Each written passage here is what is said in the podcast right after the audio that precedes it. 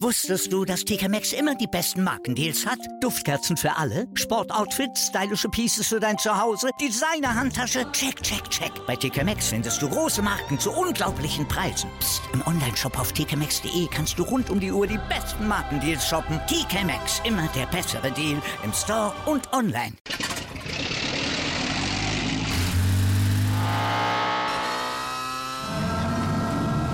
Von 0 auf 100. Aral feiert 100 Jahre mit über 100.000 Gewinnen. Zum Beispiel ein Jahr frei tanken. Jetzt ein Dankeschön, rubbellos zu jedem Einkauf. Alle Infos auf aral.de. Aral, alles super.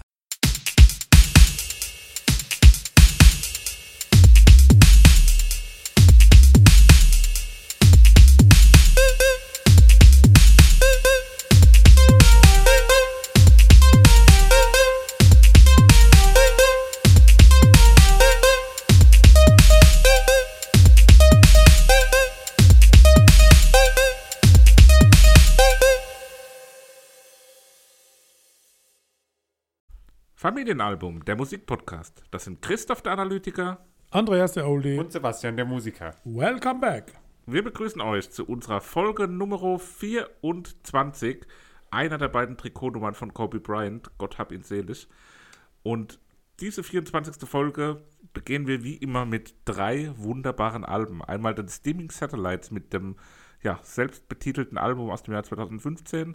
Weiter geht's mit No Twist oder The No Twist und Vertigo Dreams, nee, Vertigo Days, dem, der Neuerscheinung aus dem Jahr 2021. Daydreams. Und dann ganz zum Schluss kommt das ganz Das alte Album Supertramp mit Breakfast in America. Ja, die drei Alben wird es heute geben. Präsentiert werden wir wie immer von meinmusikpodcast.de.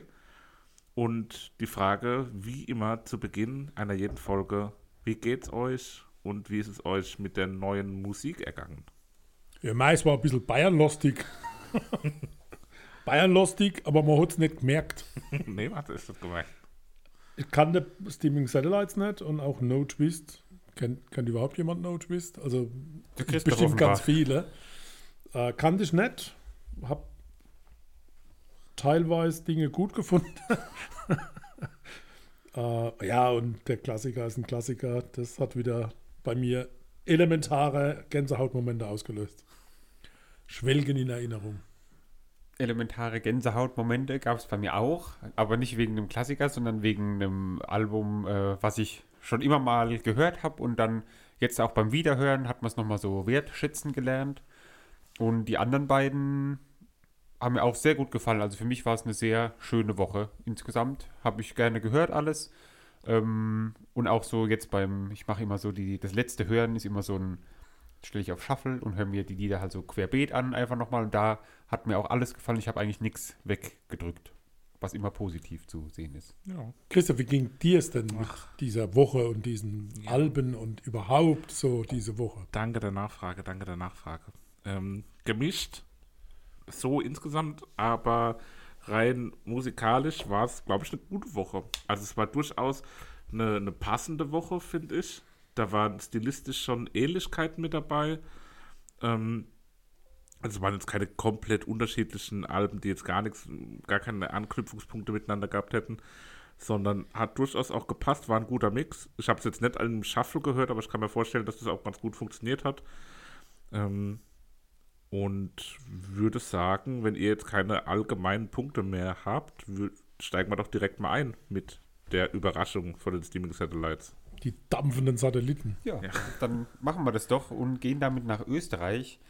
Ähm, Im Jahre 2005 wurden die Steaming Satellites gegründet und haben sich dann immer mal äh, als Trio, dann mal wieder als Quartett so hin und her ähm, ja, oder so, so durchgeschlagen. Sie haben sich meandert. Genau, meandert, äh, bestehen aus Max Borchardt, Emanuel Krimpelstetter, Immer. Manfred Mader, Matthäus Mattel-Weber und ehemals waren dabei Michael Erlbacher und Daniel Ziock. Drum Krimpelstädter, habe ich gedacht, es wäre Bayern. ja, Krimpelstädter klingt extrem wie so ein äh, vom Räuber Hotzenplotz, irgendwie so ein Oberkommissar.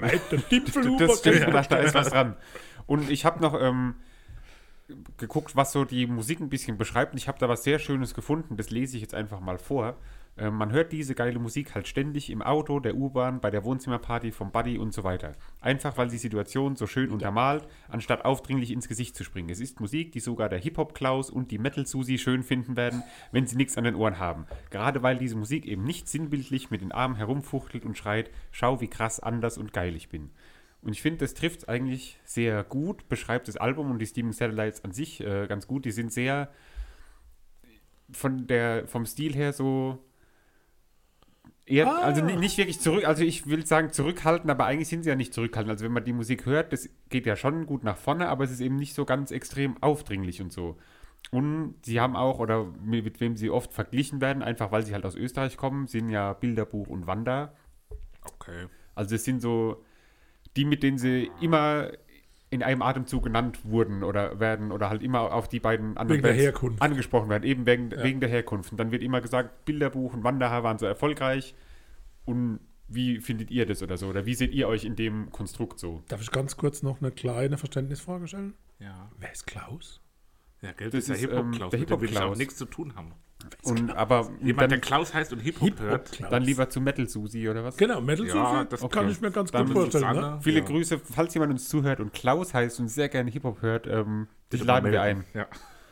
Herzlich willkommen. Also ich entschuldige mich auch nochmal, dass ich die als Bayern bezeichnet habe. Also das, das ist natürlich Österreich, das ist natürlich Das ist weit äh, elementarer. Unterschied, eben. Verzeihen Sie bitte. Ähm, kurze Info noch zu dem Album. Zwei Tage vor der Aufnahme ähm, stand die Band kurz vor der Auflösung. Also Echt? die haben sich so extrem gestritten bei diesem Album. Also sie haben erzählt, dass es immer mal wieder Streitigkeiten gab oder so kleinere ähm, Unstimmigkeiten halt so vor Aufnahmen gerade. Aber bei dem Album war es wirklich so, dass sie zwei Tage vorher gesagt haben, okay, das war's, wir, wir lassen es einfach und dann haben sie sich aber doch wieder angerufen und gesagt, so, ja komm, wollen wir es nicht doch probieren. Und dann hatten sie wohl auch noch zum ersten Mal einen Produzenten dabei ähm, bei dem Album, der auch so gut vermitteln konnte. Und dann noch eine Info zu dem Album, bevor wir in die Besprechung gehen, würde ich sagen. Ähm, Hat er meine Quelle entdeckt? vermutlich. äh, die haben das Album komplett live eingespielt. Also nicht jedes Instrument einzeln, sondern alle, Würde ich jetzt auch so machen, wenn ich. alle gleichzeitig zusammen und haben sich dann immer jeden Tag einen Song Alle vorgenommen. gleichzeitig Zusammen. Naja, das ist ja im. Normalfall bei, bei Aufnahmen, ist ja, macht man ein Instrument nach dem Das anderen. ist ja so. fast wie, nennt, wie nennt sich das? Live? Ja, okay, wie wäre denn live, ohne dass es alle zusammen aufgenommen hätten? Ja, ja gibt's nicht. Live Aber ich wollte ja nur erklären, dass es halt. Instrument. Nein, normalerweise, wenn man sagt live aufgenommen, heißt so bei einem Auftritt oder so. Aber in dem Ja. Fall live, alle in einem Studio, alle Grüß Gott, gleichzeitig Zuschauer, gespielt. wir spielen jetzt alle live unser Instrument Und da war so, ich erzähle einfach weiter, einfach redet ihr genau. euch drüber. Ignoriere uns einfach. Ähm, dass sie jedes Lied eben Nein. 30 bis 40 Mal gespielt haben pro Tag, bis am Ende dann die, äh, den passenden Take hatten. So. Und dann halt immer bis wirklich jeder den Song gefühlt hat und sich in den Song richtig rein denken konnte und so. Und dann haben sie es aufgenommen. Und ich finde, um jetzt zur Besprechung zu kommen, das hört man auch. Jetzt, wo du sagst, ich habe die ganze Zeit überlegt, an was das liegen könnte, das macht's aus. Ich finde, da kommt schon viel Energie bei rüber, Energy. als wenn das. Ich merke schon, meine Informationen werden hier nicht akzeptiert. Doch, das, du kennst uns doch, wir blödeln doch immer so ein bisschen. Ganz minimal rum. Mögen wir anfangen? Wie fandet ihr es denn?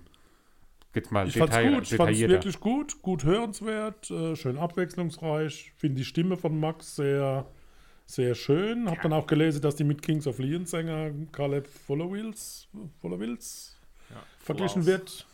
Flaws. Flaws. Flaws. Ähm, ja, ich fand's gut. Achso, die Mischung, ein bisschen, bisschen Indie, Space Rock, Retro, Genau. Elektronik. Die Bezeichnung Space Rock, ich glaube, da kann man sich nichts drunter vorstellen, wenn man es einfach so hört, aber wenn man dann die Musik dazu hört, findet man so, das Ja, passt Pink, irgendwie. Pink Floyd. Space Rock ist Pink Floyd so ein bisschen. Und ich finde aber, genau das Ja? ist auch das verbindende Element. Habe ich noch nie vorher gehört, Space Rock, Flink Boy. vor, vor dem. Okay. Oder findet ihr nicht, dass die all, alle drei Alben sowas, dadurch, dass überall immer so elektronische Elemente auf eine Art mit dabei Das stimmt, sind? das ist die und die haben, Gemeinsamkeit. die haben alle so ein bisschen was abgespacedes, auf ihre eigene Art jeweils. Also ich möchte Supertramp bitte hier nicht verglichen haben mit. Ähm, ja gut, Steaming Satellite. 2013 habe ich die persönlich entdeckt. Da sind sie beim Maifeld aufgetreten damals. Es war mir klar, dass jetzt irgendein Live-Erlebnis kommt. Oh, die habe ich schon gesehen. Ja, die haben wir auch schon, zu- also du nicht, Ja, aber Chris und ich haben die schon gesehen. Und ich habe das fälschlicherweise vor ein paar Wochen schon mal in der Matzen-Folge behauptet, dass wir Tickets für das Konzert hatten, zu dritt und äh, das abgesagt wurde wegen Corona, da hatten wir aber gar keine Tickets zu dritt. Da warst du nicht ganz dabei, Papa. Aber für die Steaming Satellites hatten wir zu dritt nämlich Karten. Ähm, und da wären wir hingegangen in Karlsruhe. Und leider kam das nie zustande. Aber hoffentlich wird irgendwann nachgeholt. Ja, ich habe die Band auch schon häufiger live gesehen. Ähm, in ziemlich coolen kleinen Locations hauptsächlich. Und kann sagen, das ist live ein ganz besonderes Erlebnis, auch weil das sehr, sehr dichte und äh, ja, atmosphärische Musik ist, die da immer eine sehr gewisse Stimmung und Spannung auch erzeugt. War da auch sogar einmal, ich glaube, Sabina, bist du ausgefallen oder so, mit meiner Frau auf dem Konzert gewesen, die eigentlich, das ist jetzt nicht so ihre Musik, kann man glaube ich sagen. Ähm, aber der hat auch ziemlich gut gefallen, hat gemeint, ich würde es auch wieder angucken auf jeden Fall. Und ja, alles in allem eine Band, die mir sehr, sehr gut gefällt. Ich muss sagen, dass das Album hatte ich unterschätzt, so in der Wahrnehmung. Mir haben die beiden Alben davor besser gefallen.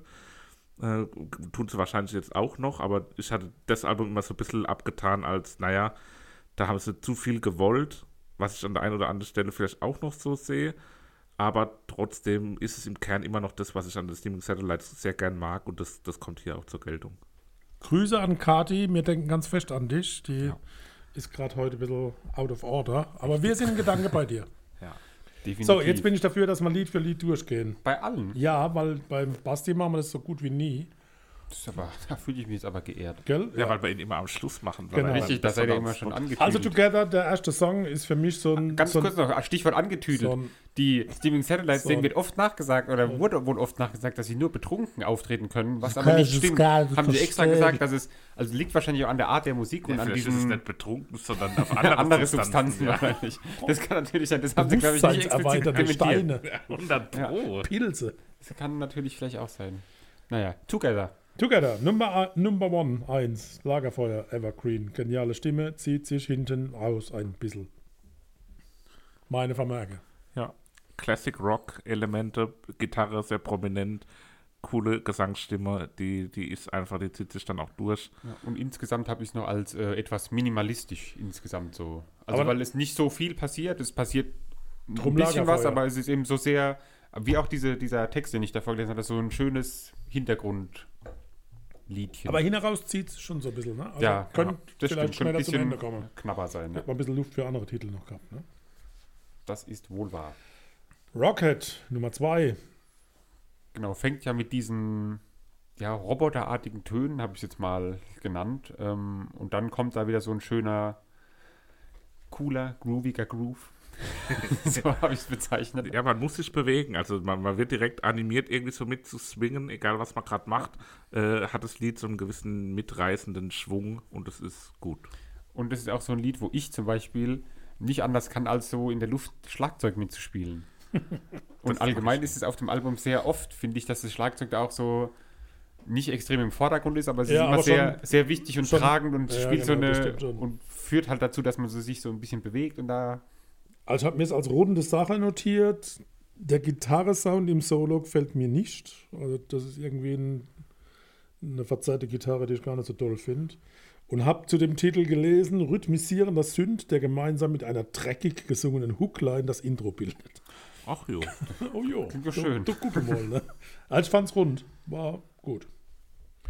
Bei Unreal Nummer 3, ähm, Bass und Gitarre schön im Wechsel.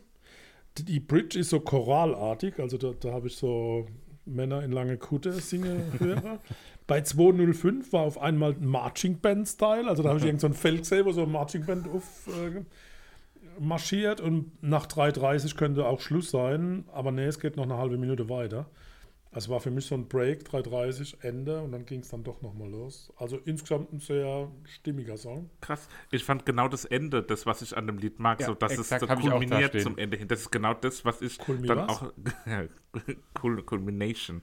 Das ist genau das, was ich äh, auch an den Steaming Satellites immer so mag, dass die dann so diesen dichten Klangteppich ausrollen, eng gewebt. Die Mhm. Maschen sind sehr klein. gerade am Ende wie dann so die Musik und der Farbe. Gesang so ineinander übergreifen und so überleiten, das finde ich auch. Das habe ich auch extra erwähnt und äh, sehr, sehr schön auf jeden Fall. Bei dem Lied habe ich auch zum ersten Mal eine Referenz hier stehen. Das erinnert mich irgendwie am Anfang insbesondere an Panic at the Disco. Ähm, und zwischendrin wird es dann sehr, sehr opulent und ja, bisschen f- mh, schwer zu fassendes Lied, finde ich, weil es doch viele verschiedene Facetten hat. Also allein wenn man jetzt hört, was wir jetzt so an, an, an Eingebungen oder Ideen dazu genannt haben, wird ja schon klar, dass das jetzt durchaus viele Sachen miteinander vereint.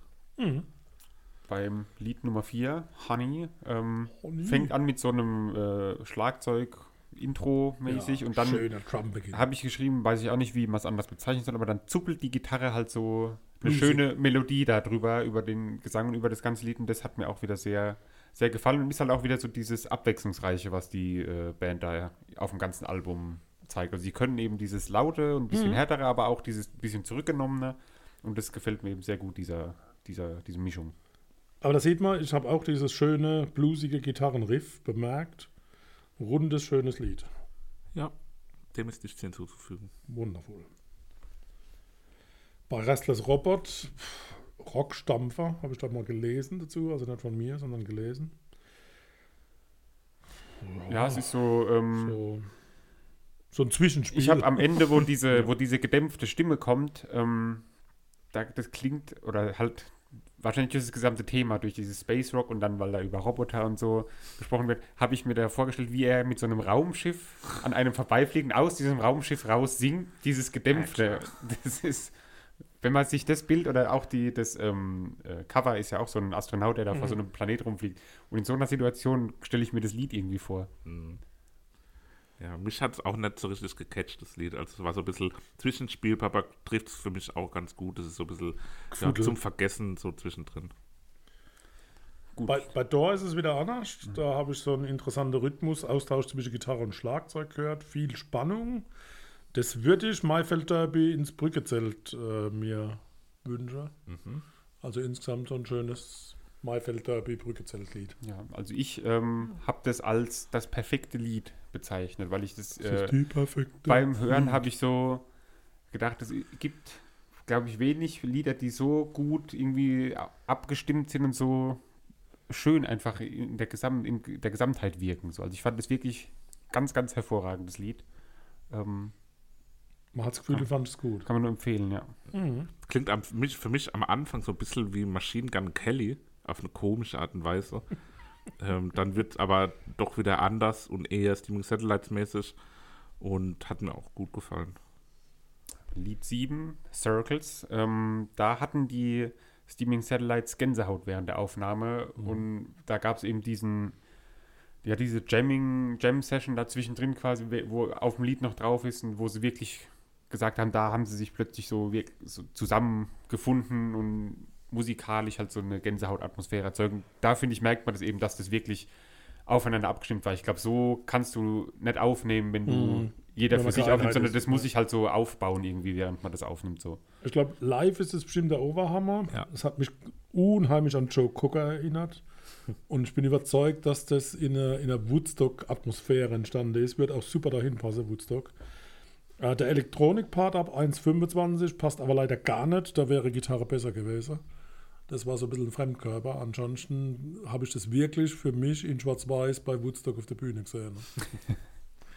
Ja, also ist auch wieder, und auch hier beim, für mich wieder am Ende diese Ekstase, dieses Lied dann, in die es dann so aufgeht und wo- es dann wirklich so, ja, richtig zerfließt.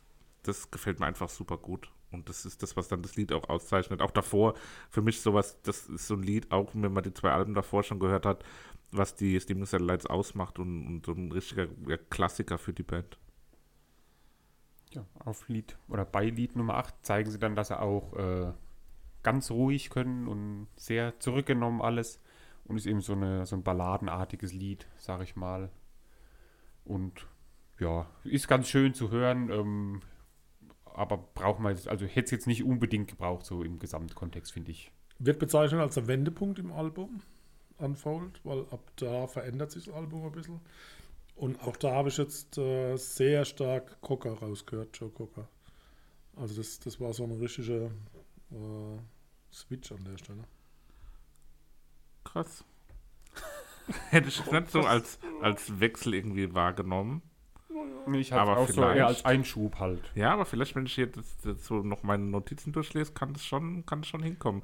Weil danach geht Meiner Ansicht nach passiert mit diesem Stück Musik ein Bruch in diesem Album. Die folgenden Songs sind stilistisch unterscheidbar vom übrigen Album, nicht minder spannend, jedoch etwas aus dem Schema brechend. Mhm. Aggressivere Sounds prägen die in den Arrangements Ja. und im Aufbau gewagteren Songs, die auch so, finde ich, eine andere Stimmung als die erste Hälfte des Albums vermitteln. Also, ob Hast es allein gehört hat, weiß ich nicht.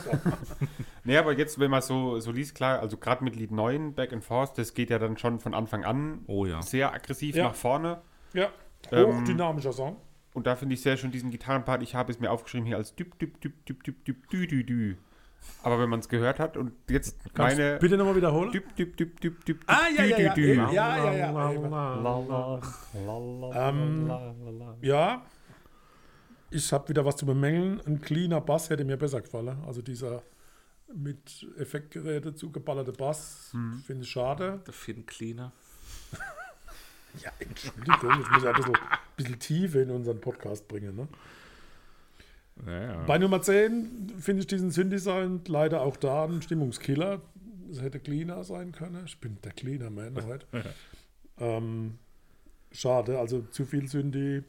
Ja, aber insgesamt mag's trotzdem halt nicht, ne? so ein schönes grooviges Lied wieder. Also sehr viel, sehr viel Groove in dem Album. Ja, aber ich, ich finde auch jetzt bei, bei Phone Lied 10, finde ich, ist es irgendwie zu angestrengt und zu gewollt. Da, da fehlt irgendwie so ein bisschen die Leichtigkeit. Gegen Mitte, Ende wird es dann ein bisschen besser, aber insgesamt in dem Lied ist es mir ein bisschen zu äh, ja, gewollt.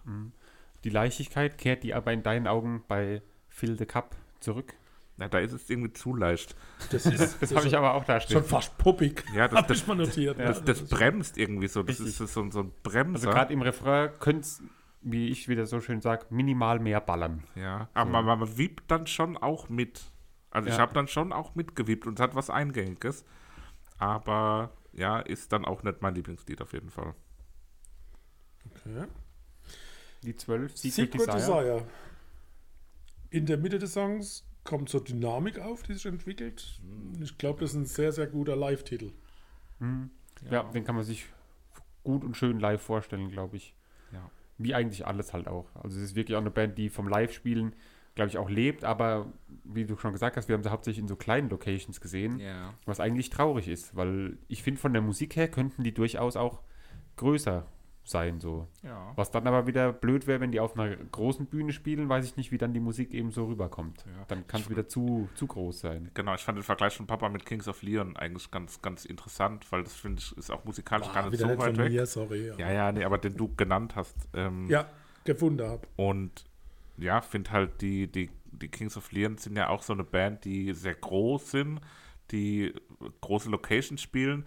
Aber also ich habe es jetzt auch ein paar Mal gesehen, haben live mich auch nie so richtig gekickt, äh, obwohl ich die Musik nicht schlecht finde. So klick it, so klick it. Und, und ähnliches Schicksal könnte dann auch die Stealing Satellites auf der größeren Bühne vielleicht ereilen. Ich bin von daher Glück gehabt, dass sie nicht so groß geworden sind. Bei Move On, blöd. Abschluss, Ja, ich finde, steht bei mir original, die rotzige Stimme passt super gut zum E-Piano.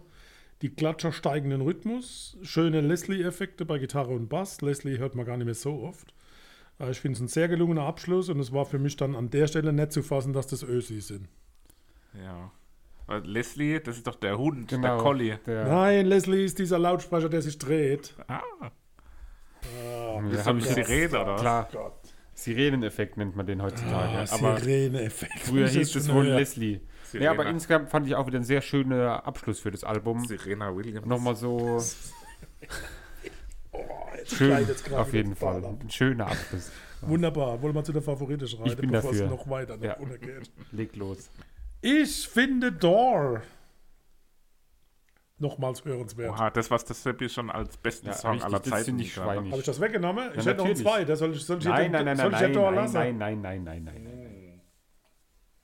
Also von mir, von mir gibt es Lied Nummer 9, Back and Forth. Super wild und rockig vom ersten Ton an, geht krass nach vorne, hat eine tolle Energie, mag ich gerne. Klassische Kaufen, kaufen, kaufen. Die Richtig nächste Runde voll rückwärts. Gas.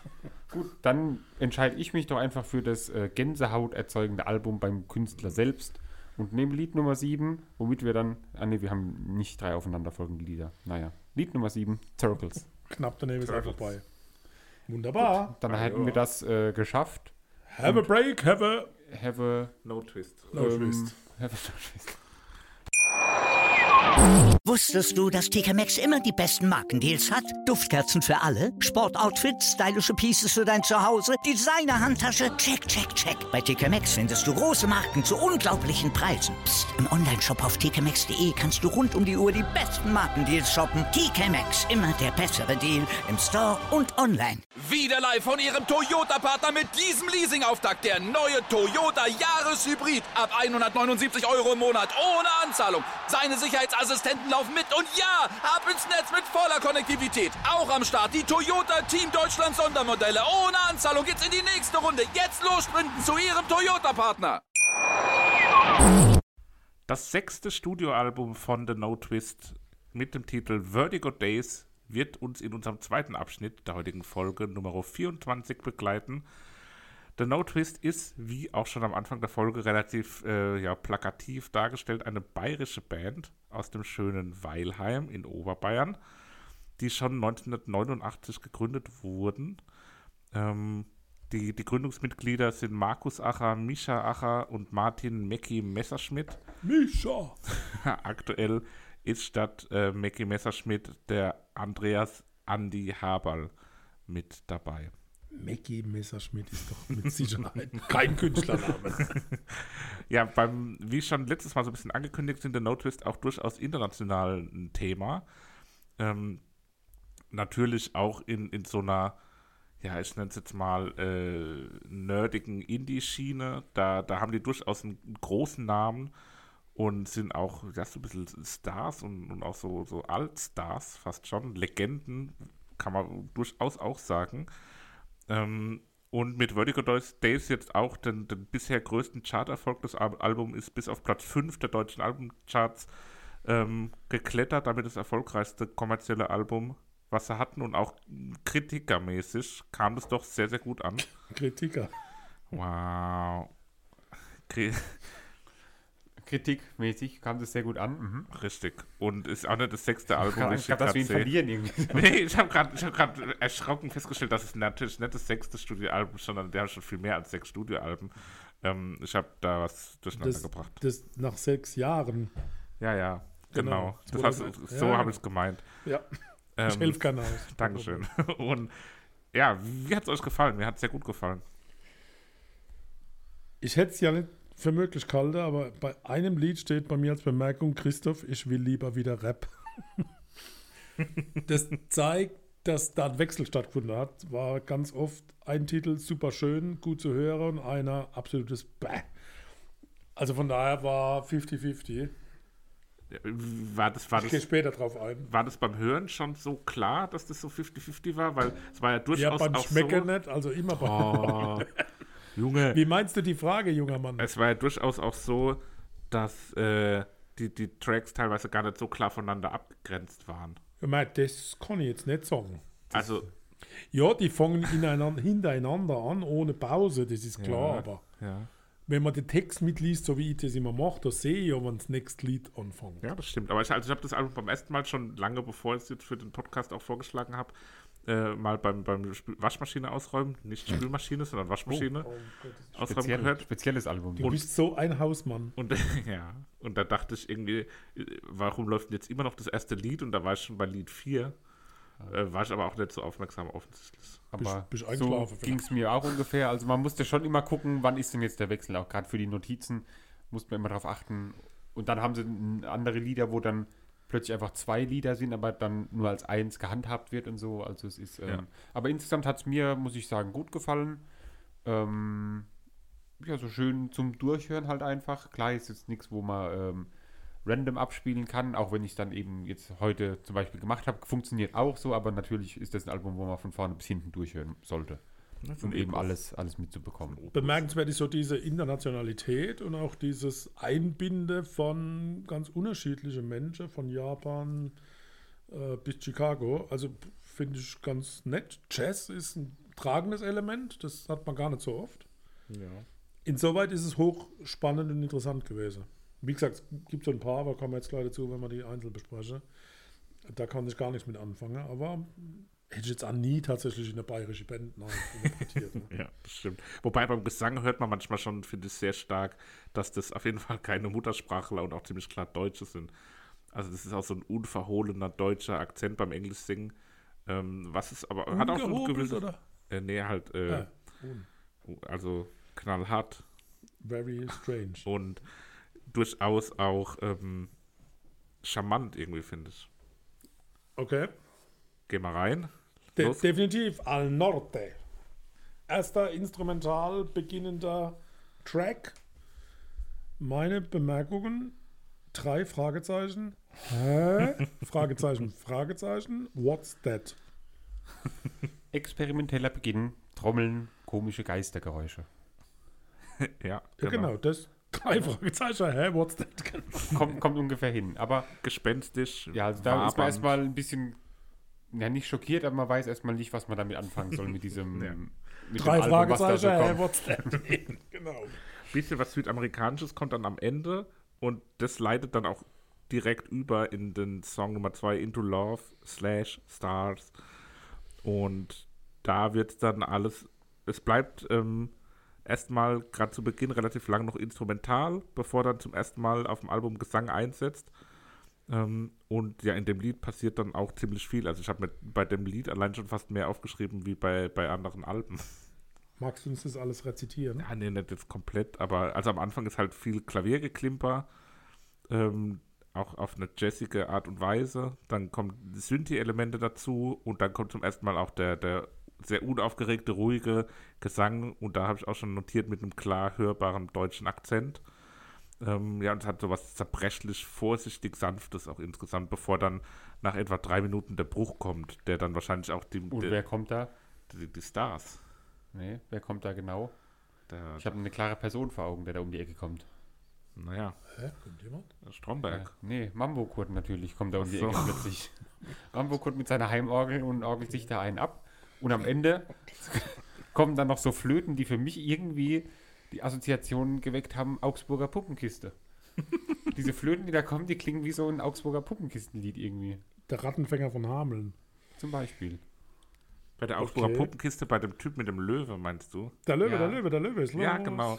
Und da kam immer so Flötenmusik, wenn der Löwe, Genau. äh, glaube ich, kam. Oder dem sein Oder Dompteur. der, der König halt. Keine Ahnung, Okay. das ist lang. König Der Sultan, der das ist was Sultan natürlich. Kein König, es war ein Sultan. Also nochmal zu Into Love Stars. Das ist ein experimentelles, dissonantes Stück, das mich sehr stark an Zwölftonmusik erinnert, die ich auch nicht verstehe.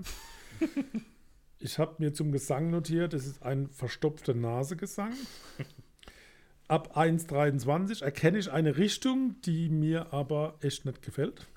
Ab Minute 3 wird es dann etwas musikalischer, aber hey, wann soll man das hören? Also das ist einer dieser Titel, die nicht zwingend in mein Repertoire aufgenommen wird. Ja, verstehe ich.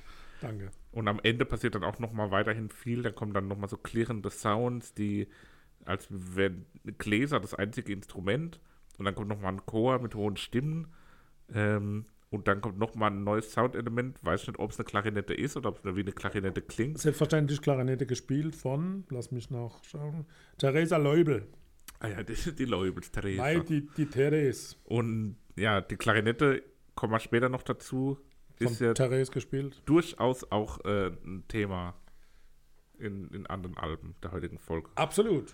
Ja, Exit Treachery to Myself. Stretch, Ähm, Stretch, Da habe ich auch wieder so ein Bild vor Augen, wann man das hören könnte. Und zwar läuft man da auf einem Festival an einem Zelt vorbei, nämlich, und hört so dumpf aus dem Zelt raus diese Musik. genau, am Ausgang.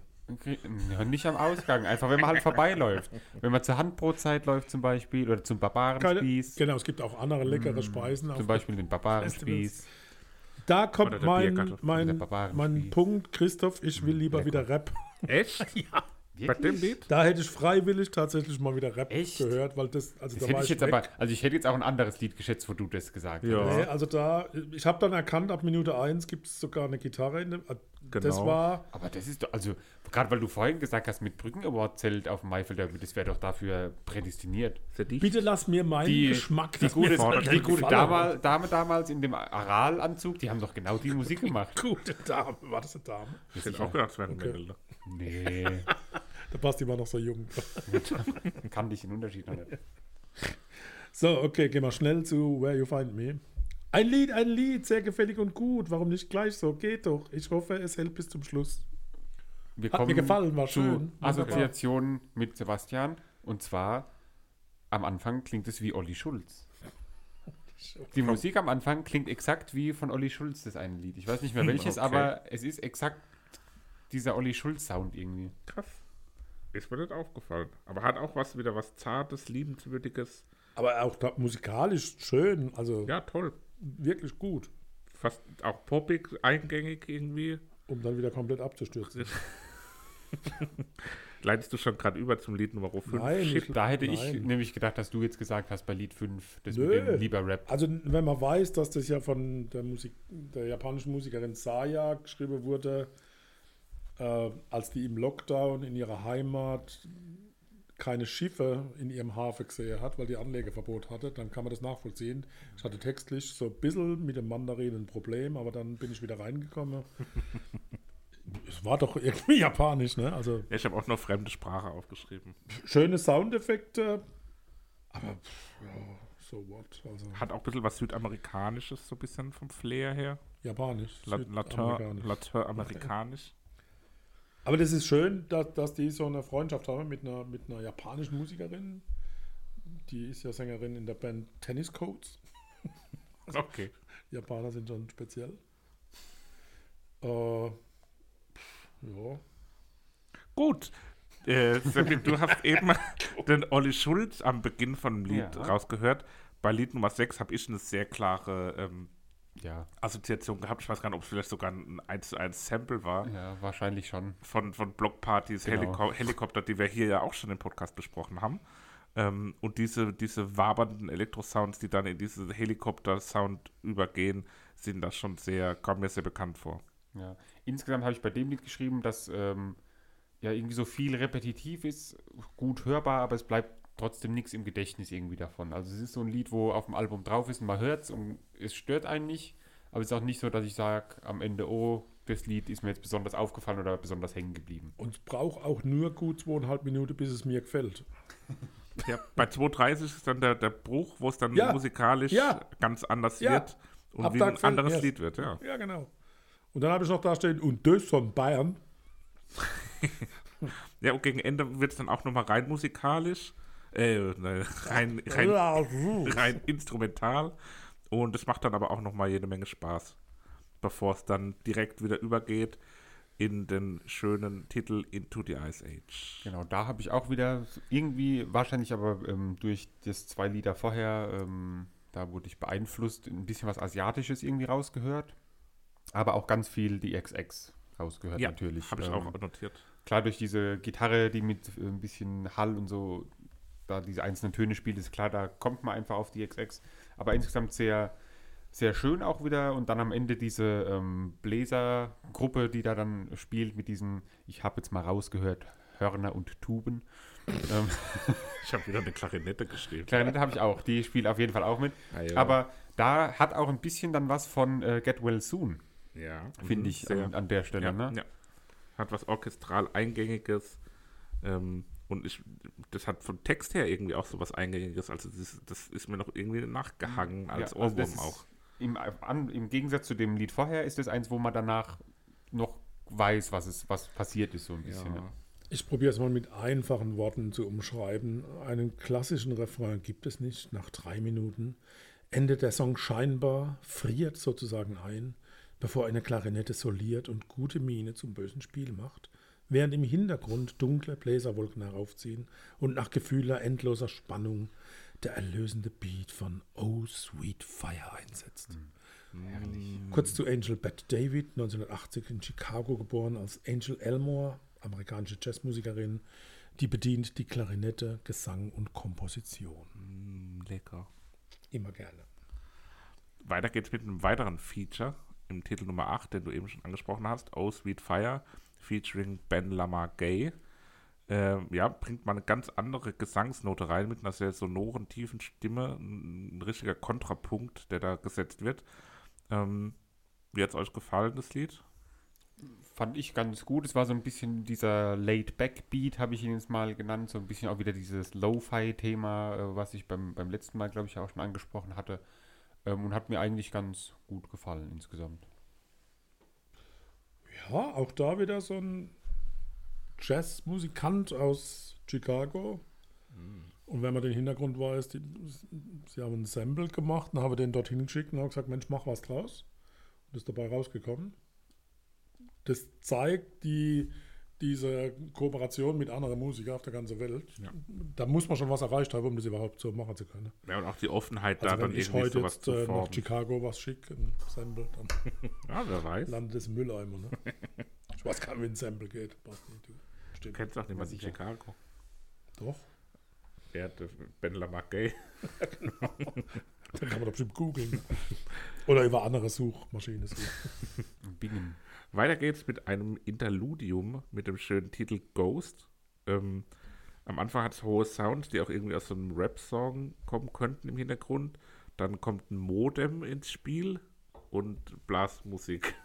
So habe ich das Lied jetzt hier beschrieben. Ich habe wieder ein schönes Bild dazu, nämlich passend zum Titel, so ein Geist, der durch die Nacht wandert und so ein Haus sucht, in dem man dann rumspuken kann. Also so ein kleiner, klassischer, runder Geist. Aber die, die haben Oder so keinen- rum, rumtänzelt und so und so ein bisschen in die Häuser reinguckt und dann entscheidet er sich, wo er, wo er reingeht. Und dann lockt er sich irgendwo ins Modem ein. Genau. Als ist Hard ein moderner Fact, Geist. Als Hard Fact habe ich hier stehen Instrumental. Und als so Soft Fact Nee, nee, nee, Chris. Hörst du das echt oder wolltest du uns nur ärgern? Also ich finde es so schlimm. Also das Nee, ist auch ein schöner, im, es auch nicht. im Gesamtding passt ja halt einfach rein. So. ganz unnötig.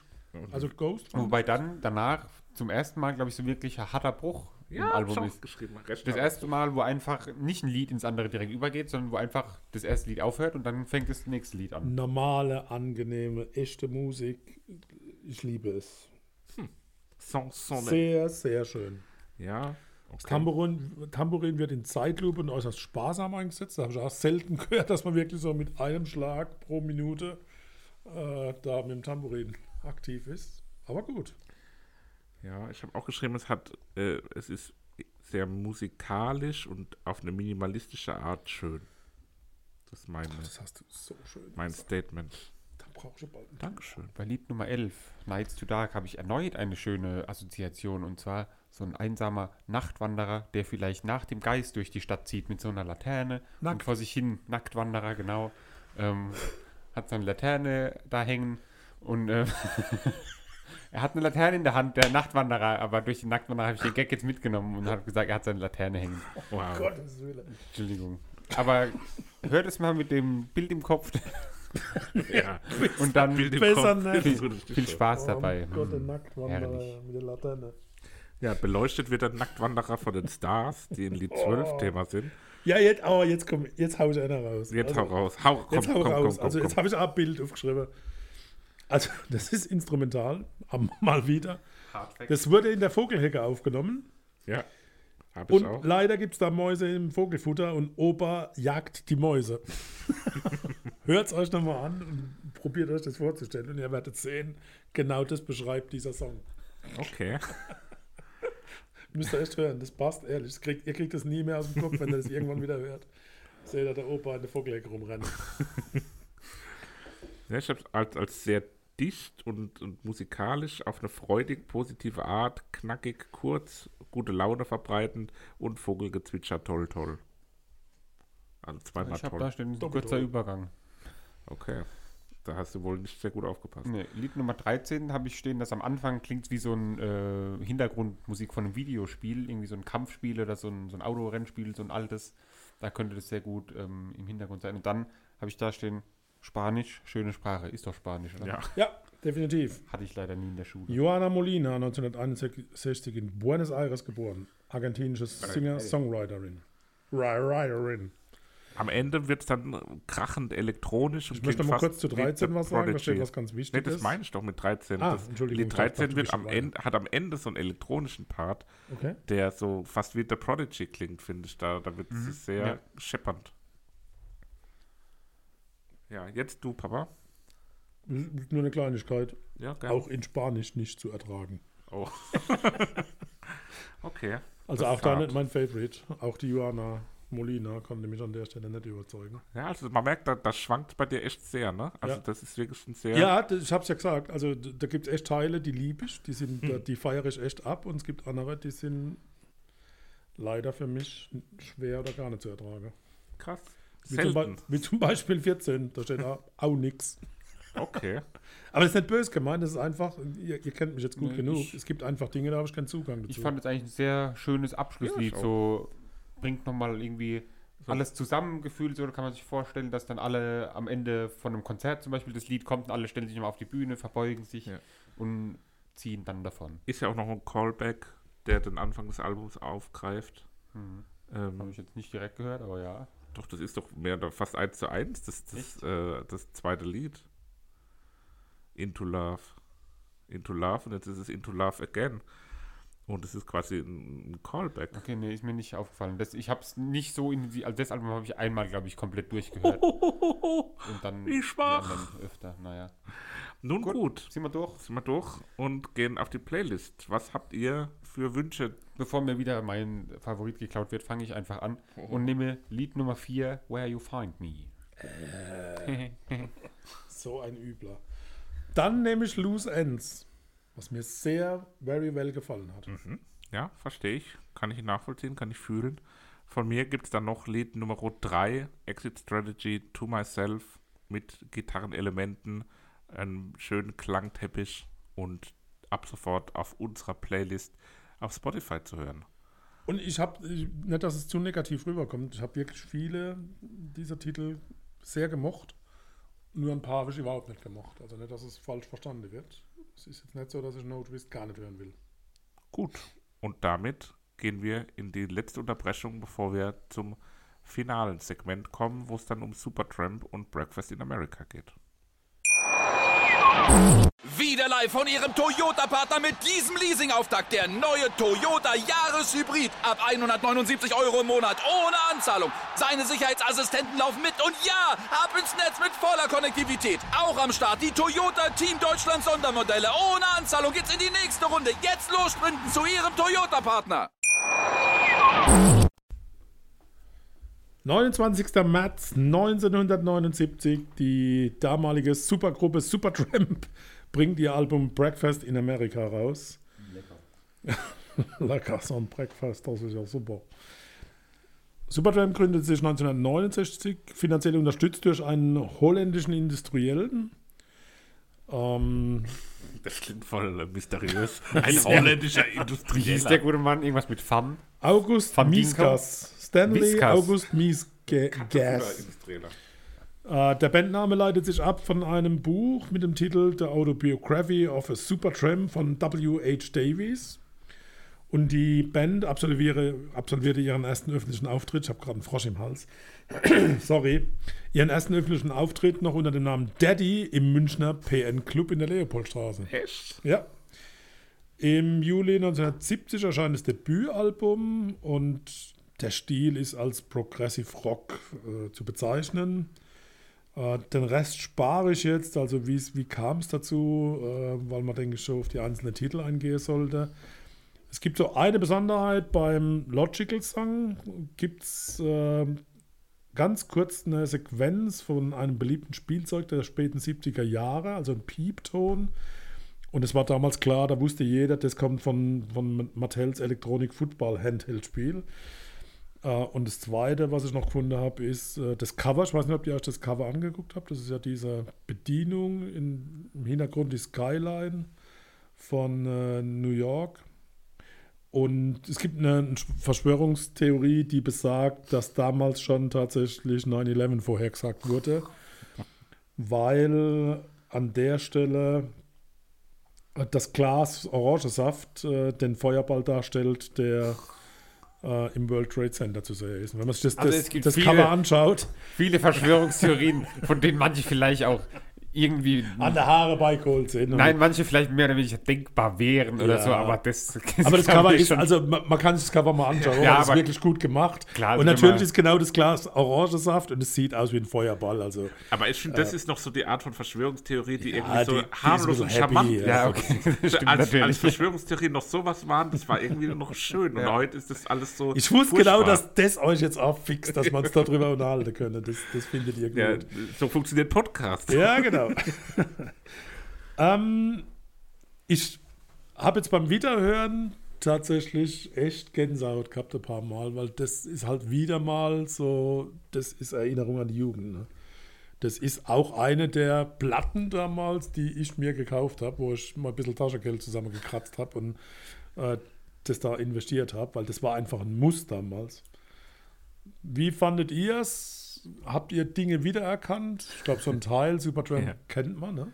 Ja, also ich habe Dinge auf jeden Fall wiedererkannt.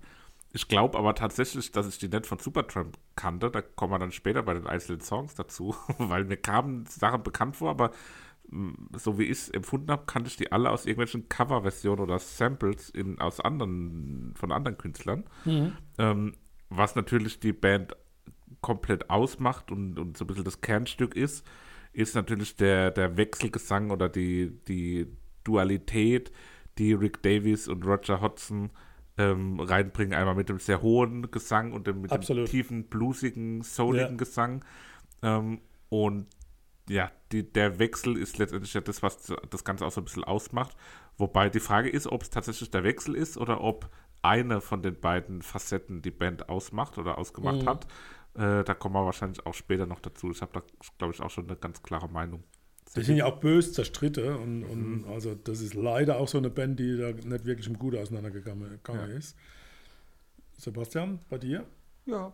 Ähm, ich kannte, meine ich zumindest, auf jeden Fall, also der Logical Song natürlich, Breakfast in America auch und Goodbye Stranger kam mir auch irgendwie bekannt vor. Bei Take the Long Way Home bin ich mir nicht sicher, ob es mir wirklich bekannt vorkam oder ob ich einfach mittlerweile, das habe ich auch oft, wenn wir so Lieder hören und ich höre die irgendwie direkt nachdem wir unsere Hausaufgaben verkündet haben und höre die dann zwei Wochen später, dann denke ich so, ach, das kommt mir ja bekannt vor, aber vielleicht liegt es dann nur daran, dass ich es halt schon mal kurz reingehört habe oder so. Aber auf jeden Fall und insgesamt ein sehr gutes Album. Also kurzweilig auch wieder, gerade die zehn Lieder. Ich meine, das war bei Alben früher ja eh oft der Fall, dass sie halt einfach deutlich kürzer waren und dadurch vielleicht auch ja, halt einfacher zu hören irgendwie. Weil halt, Mm, Das Gegenteil eigentlich fast. Eigentlich waren die Alben früher tendenziell eher länger, Ja. hatten nur längere Lieder. Heute sind Ja, alles okay. so 16 Lieder, aber die Lieder gehen nur noch 2 klar. Minuten Ja, 10 genau. oder Da so. sind lauter 5, 6 Minuten Genau. Titel drin. Ne? okay, das stimmt natürlich. Dieses synkopische Klavierspiel auf diesem, diesem Elektrikpiano, das zeichnen die natürlich aus und die Bläsersätze. Ne? Also das ist auch was, was auch zu der Zeit doch außergewöhnlich war. Aber das erkennt man sofort wieder. Also wenn, sobald du ein Klavier klar, einsetzt, genau, ja. das ist Supertramp. Ja.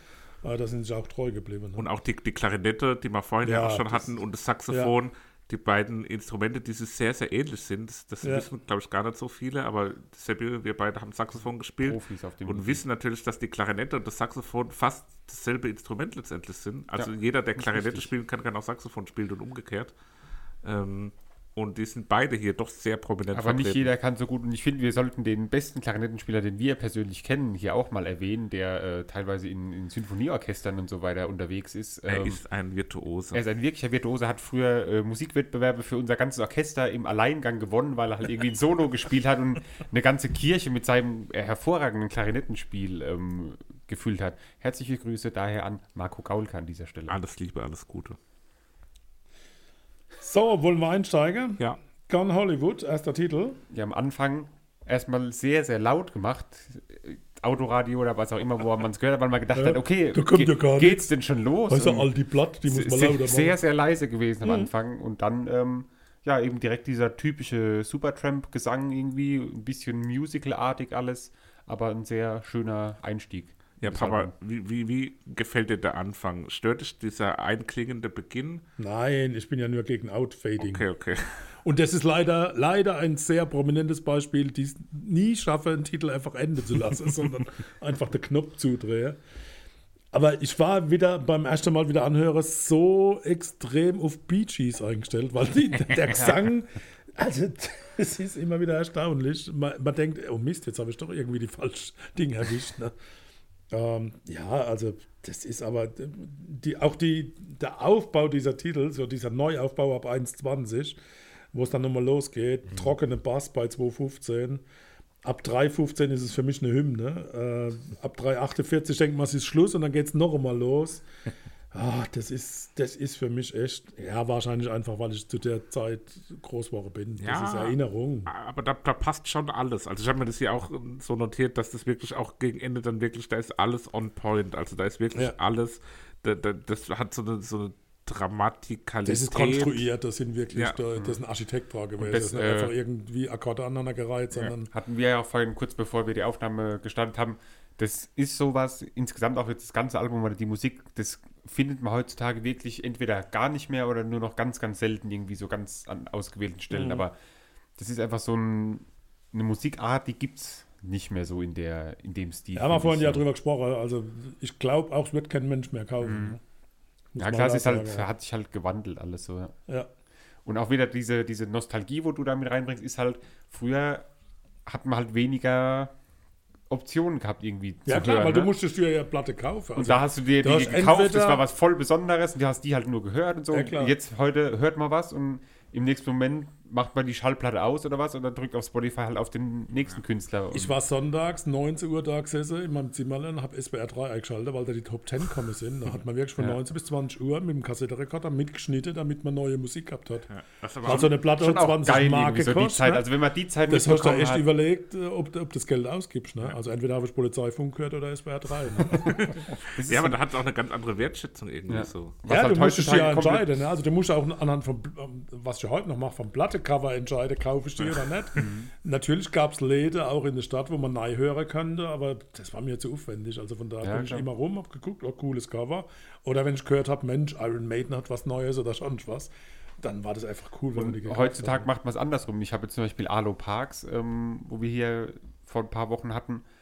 Oder war es die letzte Folge? Weiß ich nicht mehr genau. letzte Folge. Auf jeden Fall ähm, hier jetzt besprochen, angehört und daraufhin habe ich mir dann jetzt äh, das, Mhm. das Album gekauft. Also um dann den Künstler nochmal zusätzlich zu den Streams, die man immer gibt, weil aber davon verdienen Künstler nichts, deswegen dann nochmal das Album gekauft. Also ja, aber ich glaube, wenn man die Zeit damals miterlebt hat, ist es schon was, was Feines. Das ist was anderes, genau. Logical Song, also einer der, der Top-Titel von Supertramp.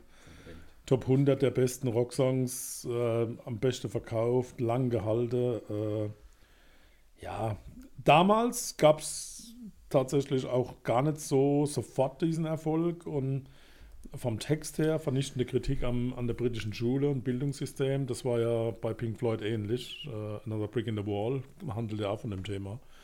Also auch da sehr viel Gesellschaftskritik. Würde man das aber heutzutage noch als Rock einstufen? Hm. Eigentlich nicht, oder? Ja, als Rock. keine Eher Ahnung. schwierig, eher so, so Einstufung ist ja immer schwierig, auch gerade Klar, aber ja auch dann so, so es ist jetzt kein klassisches. Rocklied, sage ich jetzt Ja. mal. Nee, Rock nicht, aber damals, Ja. damals war es und damals, Ja. war, damals war auch Klarinette in der Lage, Rock zu spielen. Ja, aber ich also aber bei dem Rock'n'Roll in dem bei Sinn dem Lied- nicht. Ne? muss man natürlich über dieses äh, überragende Saxophon ey, das Solo hat mich so sprechen. gekillt. also wie dieses Saxophon da einsteigen, Irre. so diese ach, Ja, herrlich. ja. Also ganz, so weit haben wir es leider nie gebracht, als wir Saxophon gespielt haben. nee, nicht ja, aber mal anderen. knapp. Ganz ja, knapp. Wir sind über den Fünf-Töne-Blues rausgekommen, aber danach wurde es schwierig. Ja, also das ist, der Logical Song ist ein, ein reiner Mega-Hit. Und trotzdem bin ich mir nicht bewusst, ob ich das jemals in der Version gehört habe. Ich weiß es wirklich nicht. Aber mir kam das Lied extrem bekannt vor. Und zwar, und das ist auch ein bisschen peinlich für alle von uns irgendwo, ähm, woher ich das Lied kannte, war von der CD Papa, die wir bei dir im Auto regelmäßig gehört haben. Äh, was heißt regelmäßig? Ich habe halt eine Zeit lang früher mal in unserer Kindheit ganz gern gehört. Das war ähm, auf dem Scooter-Album.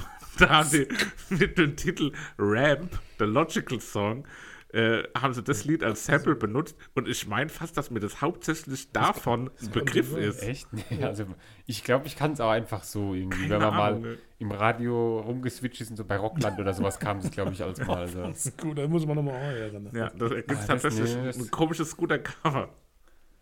Bei Goodbye Stranger punktierte Power Chords im Wechsel mit Hi-Hat und ich finde überhaupt bei Supertramp, die haben ein total einfacher, aber geniale Bassspieler. Also total einfache Bassläufe, aber sehr prominent, sehr trocken, sehr im Vordergrund. das stimmt. Ganz selten zu hören und der trägt auch ganz viel und bei, der, bei Goodbye Stranger ist er sehr vorne dabei.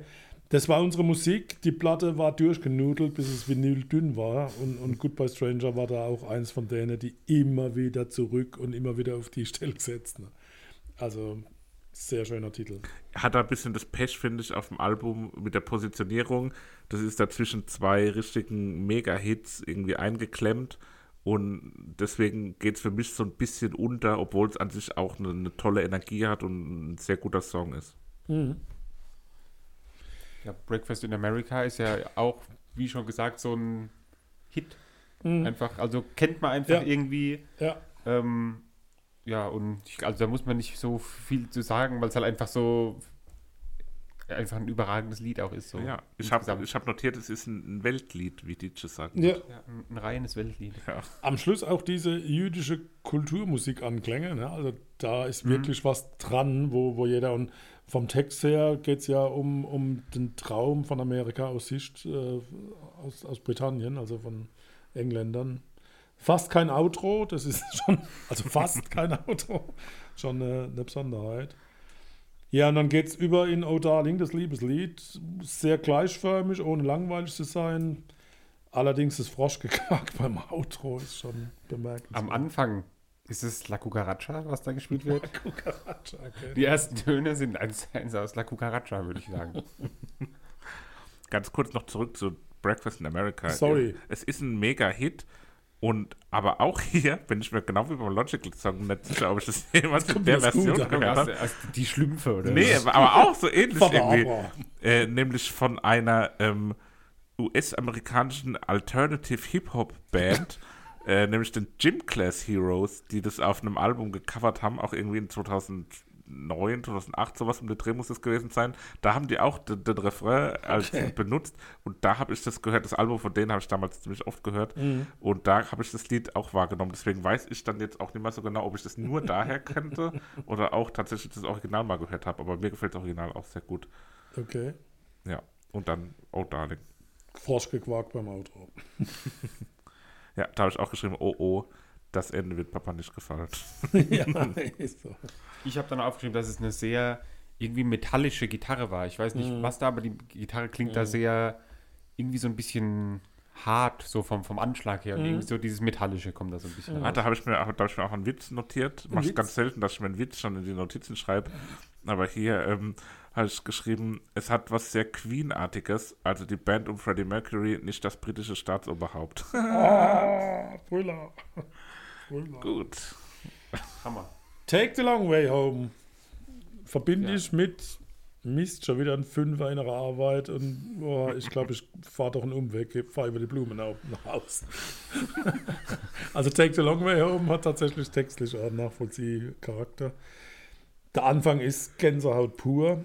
Wenn das Schlagzeug losgeht, muss man mitwippen und auch da wieder dieser übergeniale super Bass. Äh, ich liebe das Lied. Ja, kann man nicht viel zu sagen. Ich habe noch die, die Mundharmonika, die da am Ende, äh, glaube ich, dann mit reinkommt, äh, extra aufgeschrieben, dass das ähm, schön dazu passt. Aber und mir kam es auch irgendwie bekannt vor. Aber wie gesagt, Ja. da bin ich mir nicht ganz sicher, ob es vielleicht Mhm. aus dem vorherigen Hören war. Oder Mir so. kam mir auch bekannt vor und an der Stelle auch jedes, also dauernd kommt auf dem Album wieder was Neues und ein neues Element jetzt hier mit der Mundharmonika und so. Dad- Dadurch erhält es auch irgendwie so eine Spannung und so eine ähm, ja, Dynamik einfach und das, das gefällt mir hier auch sehr, sehr gut. Jetzt kommen wir zu Lord Is It Mine. Ich bin ein hochemotionaler Mensch und das ist ein Lied, wo ich immer mit Tränen in den Augen zu kämpfen habe und ständig Gänsehaut kriege. Äh, ich kann gar nicht sagen, warum, ich verbinde da überhaupt keine Situation mit. Äh, aber das ist ein Lied, wo ich immer ein Kloß im Hals habe. Das ist für mich so ein, boah, Ja, ist auf jeden Fall ein sehr schönes Lied. Ich hatte das, ähm, das verbinde ich jetzt, glaube ich, wenn ich das jemals wieder höre, mit meiner Fahrradfahrt von vorgestern oder so. Da bin ich nämlich abends im Dunkeln gefahren und da singen die ja When Everything's Dark oder Ja. sowas. Und da in dem Moment bin ich über den äh, altbekannten Feldweg gefahren, von der äh, Schule nach Hause quasi. Und da habe ich das gehört und dann When Everything's Dark, alles um mich herum war dunkel auf so einem Feldweg. Was hast du so- auf dem so- Feldweg ich bin Everything's right. heimgefahren. Von wo? Ja, ich bin äh, Lambertheim einmal rum, ein schöner äh, 17er. Ja, äh, Strava App, da sehe ich wo der Bruder rummacht. Stark. Sauber. Danach kommt der Aufwecker noch Lord Is It Mine mit Just Another Nervous Wreck. Sehr perfekter Spannungsbogen. Gipfel im Chorus, der sich immer weiter steigend, steigert und am Ende ist es fast schon ein Gospel-Song. So, und an der Stelle So, und jetzt ist fertig. An der Stelle möchte ich jetzt mal die Frage stellen, weil da hat man jetzt Lied 7, Lord Is It Mine, was sehr geprägt war von der hohen Stimme von Roger Hodgson. Und dann Lied Nummer 8, Just Another Nervous Wreck, wo dann eher die tiefere Stimme im, im Fokus stand. Ähm, wie bewertet ihr das so insgesamt jetzt, die beiden Stimmen im Vergleich? Also ich denke, dass die hohe Stimme für mich zumindest so dieses Besondere ausmacht. Und wenn es nur die tiefe Stimme gäbe, wäre es nicht so besonders toll. Ich habe mir da noch keine Gedanken drüber gemacht. Oha. Ja, die hohe Du Stimme hattest ja ist, 30 Jahre Zeit oder ist für mich halt 40? Bee Gees. Das ist. Ist das gut oder schlecht? Ja, ich bin so hin und her gerissen. Aber die Stimme ist für mich gar nicht so wichtig bei Okay. Supertramp, sondern es ist mehr die Dynamik, die Musik, die, Mhm, das Pompöse und das, ob der jetzt hoch oder tief singt und ob es der eine oder der andere ist. Hast du dann auch noch die späteren Alben gehört, Ja. wo nur noch die tiefe Stimme dabei war? Ja. Ah, okay, krass. Ja. Weil da sind sie ja dann auch so ein bisschen Ja, abgesackt, sind was der Erfolg anders, angeht. Ja, klar. Und ich kann es voll verstehen, weil ich finde auch, dass gerade die hohe Stimme das Ganze ausmacht. Ja. Nun ja. Nummer 9, Casual Conversations. Für mich das schwächste Lied auf der Platte und das ist auch eins von denen, wo ich sage, hätte es nicht gebraucht. Ja, es ist sehr entspannend und das äh, sehr, sehr, sehr, sehr, sehr schön warm klingende Saxophon ist mir da sehr aufgefallen. Und es klingt ein bisschen wie eine schlechtere Version wie von George Michael Song. Und dann geht's in die Nummer 10, Child of Vision, dramatischer Aufbau, nochmal alles rausgeholt, intelligente Rhythmik, schöner Chor Chorgesang. Und sowas schreibt heute niemand mehr. Und für mich fast ein tranceartiges Ende, das nahezu vier Minuten dauert. Ja, da Äh, sowas gibt es nicht mehr. fand ich das Ende aber dann auch wieder ein bisschen zu, Ja, fand ich auch. zu lang okay. gezogen insgesamt. Das fandest du jetzt wieder gut. So ab vier Minuten ist dann wieder ein gutes Auto. Nee, aber es hat was. Es passt, passt zu dem, also für mich als Abschluss für, für Ja. dieses meisterliche Ich habe nochmal aufgeschrieben, insgesamt finde ich es ein sehr gutes Album, äh, gut hörbar, aber nach Lied, ich habe das falsche, das falsche Wort betont gerade, nach Lied 6, Nach Lied? so muss ich das sagen, nach Lied 6 fällt es so ein bisschen ab leider. Okay. Ja, geht Find mir ich. ähnlich. Ein bisschen sehr frontgelagert, was die, was die richtigen großen Momente angeht. Aber unterm Strich trotzdem ein ganz, ganz tolles Werk. Meine Herren, ich bin froh, dass ich euch etwas Kultur wieder aus den 1979er Jahren näher bringen konnte. Wenn auch nur in Form von Scooter oder sonstigen amerikanischen Hippie-Hobby-Bands. Äh, aber ihr habt es an der Stelle genossen, ihr habt es anerkannt, sehr schön. Ich fühle mich wohl, ich habe auch aufgehört zu heulen. Lord, is it mine? Kommen wir zu den Favoriten. Nun denn, von mir kommt in der Originalversion, also nicht das Scooter-Cover, sondern hier von Supertramp der Logical Song ganz klar auf die Playlist, der darf da nicht fehlen. Wonderful. Dann, das hatte ich natürlich auch erstmal als Favorit, aber dann äh, wähle ich natürlich einfach den, den anderen Hit, der auf der Platte ist, mit Nummer 4, Breakfast in America. Damit ich nicht zu viel Tränenflüssigkeit vergieße, nehme ich nicht Lord Is It Mine, sondern Take the Long Way Home, um mich daran zu erinnern, wenn ich die fünf nach Hause bringen musste, dass ich einen längeren Weg genommen habe. Das war Supertramp.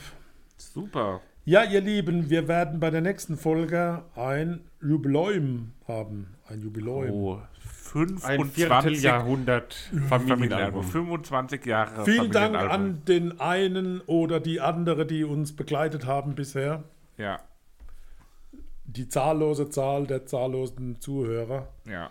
Vielen lieben Dank und extra speziell, specially for you, wir haben uns Gedanken gemacht, was können wir zur Feier des Tages tun? Und wir sind ganz tief eingestiegen, haben uns den Kopf zermardert und sind auf die Idee gekommen, wir besprechen Alben, die mit 25 zu tun haben oder Richtig. 25 oder Cinque.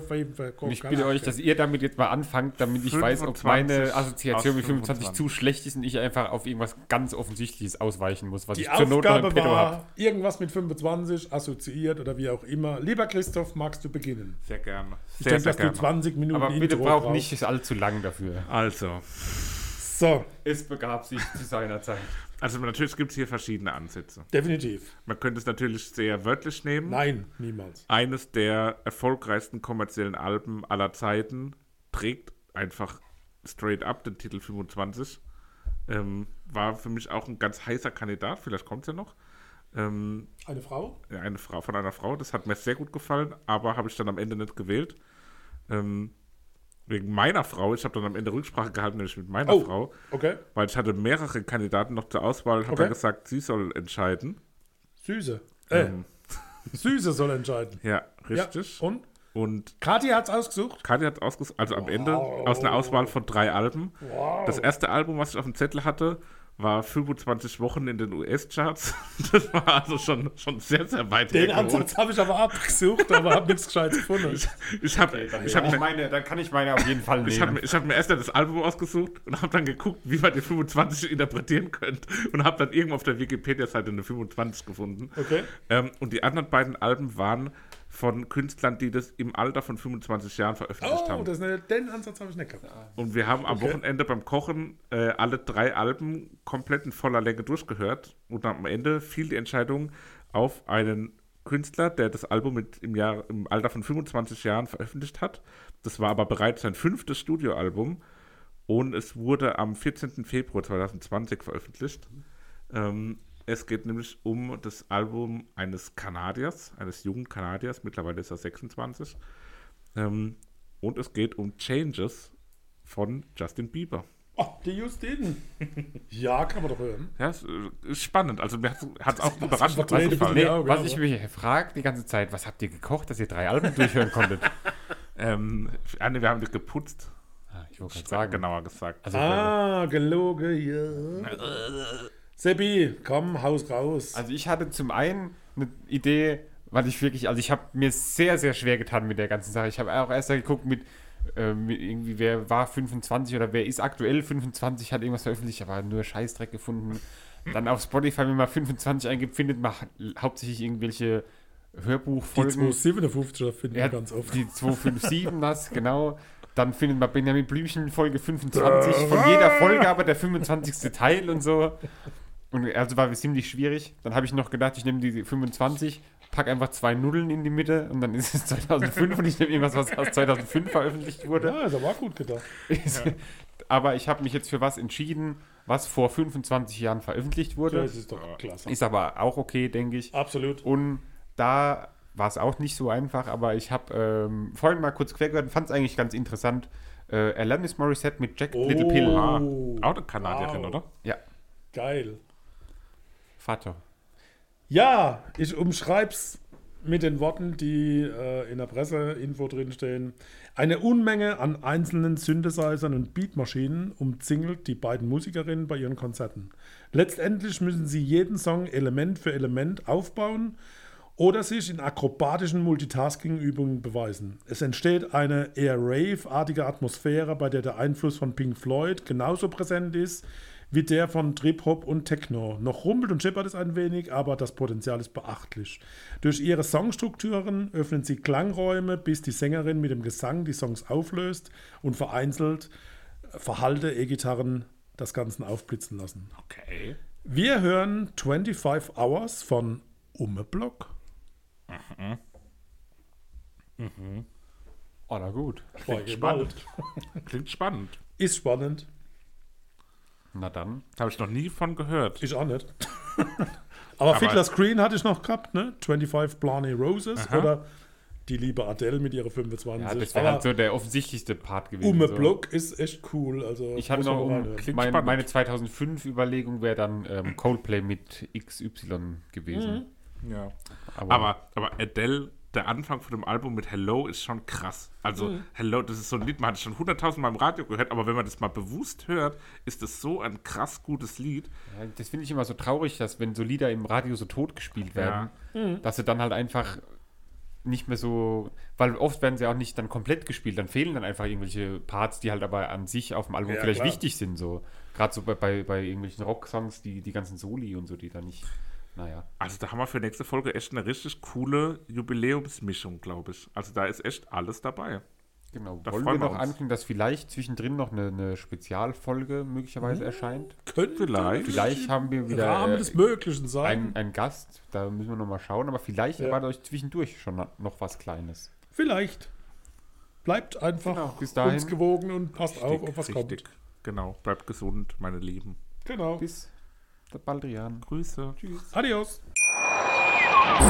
Wieder live von Ihrem Toyota-Partner mit diesem Leasing-Auftakt. Der neue Toyota Jahreshybrid. Ab 179 Euro im Monat. Ohne Anzahlung. Seine Sicherheitsassistenten laufen mit. Und ja, ab ins Netz mit voller Konnektivität. Auch am Start die Toyota Team Deutschland Sondermodelle. Ohne Anzahlung geht's in die nächste Runde. Jetzt los sprinten zu Ihrem Toyota-Partner.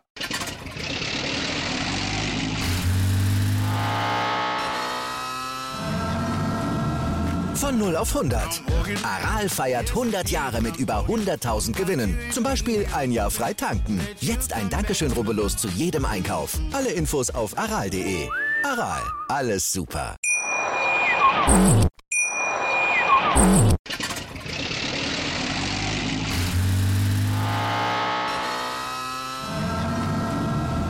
Von 0 auf 100.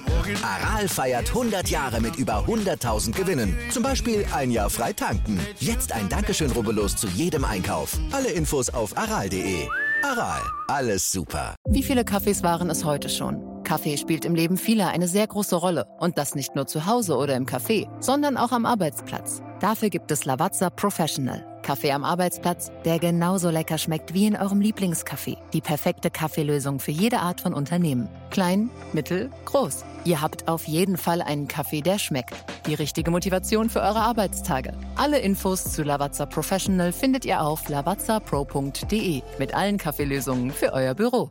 Ich habe mich natürlich schockverliebt, weil die war wirklich ganz, ganz klein. So begann die Mensch-Hund-Beziehung zwischen Christina und Tierschutzhund Frieda. Und wie es danach, nach dem ersten Moment der Verliebtheit, so weiterging und welche Klippen es danach zu umschiffen galt, das hört ihr in der neuen Ausgabe von Iswas Dog, dem Podcast für harmonische Mensch-Hund-Beziehungen. Ist was, Dog? Mit Malte Asmus. Überall, wo es Podcasts gibt.